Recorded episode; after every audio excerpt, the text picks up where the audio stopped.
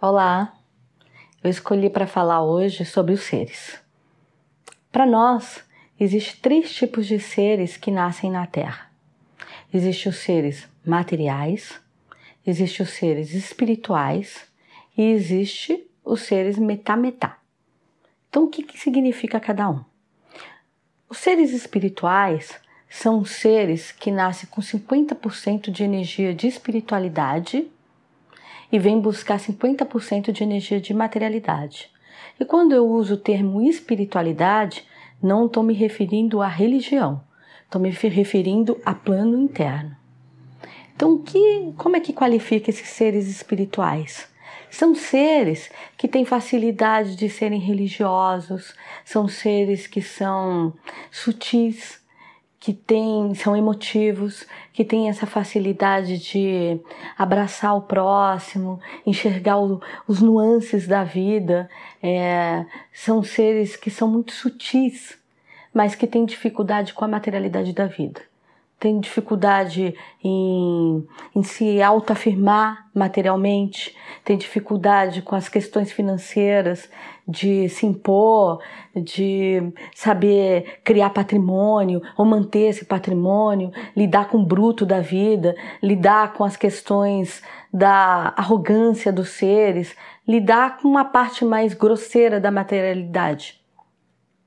Já os seres materiais, eles são feitos de 50% de energia de materialidade e vêm para cá para buscar 50% de energia de espiritualidade. Por que isso? Porque são seres né, que você consegue reconhecer diante dessa materialidade, que são esses seres que têm facilidade de ser líder, de se impor, de criar patrimônio, de ser bom vivans, de gostar das coisas materialmente, é, serem apegados demais a essa matéria, é, tem essa facilidade de viver o amor carnal, né? mas tem a dificuldade com o sutil, tem a dificuldade com o emocional, tem a dificuldade com a fé, tem a dificuldade com a leveza da vida, de enxergar um sorriso, dar valor a um movimento de um pássaro, a uma sombra de uma árvore, algo desse tipo. E os seres metametá, eles têm 25% de energia material e 25% de energia espiritual. Então, com isso, eles têm que buscar 25% de energia material para completar esse corpo e 25% de energia espiritual para completar o outro corpo. Isso dá uma grande oscilação emocional nesses seres. Por quê? Quando eles estão na fase da matéria, né, eles estão com mais vontade de, de viver, com vontade de, da, da, materialidade, de sair, de ter amigos, de transar, de se relacionar.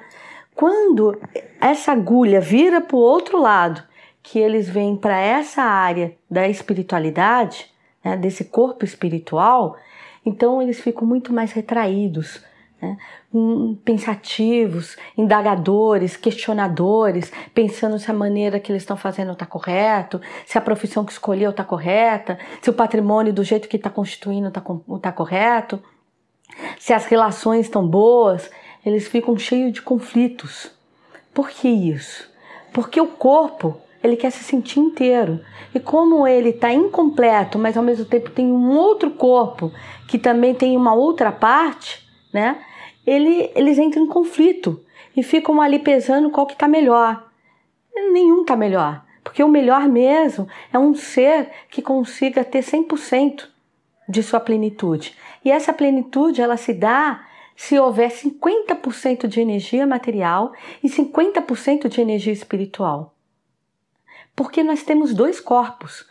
50% da energia de materialidade, ela vem para banhar para dar existência para esse corpo externo. E 50% de energia espiritual, ela vem para banhar e para dar vida ao corpo espiritual. Então só existe a plenitude se esses dois corpos né, se sentirem completos.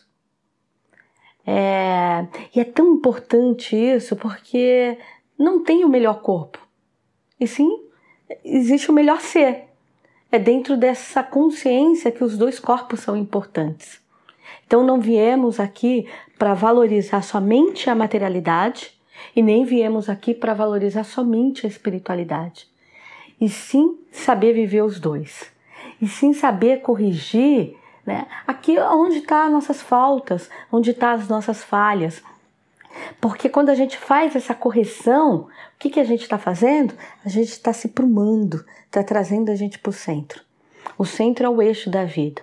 É quando faz a concordância entre esses dois corpos, faz esses dois corpos caminharem na mesma direção. E se a gente conseguir fazer isso,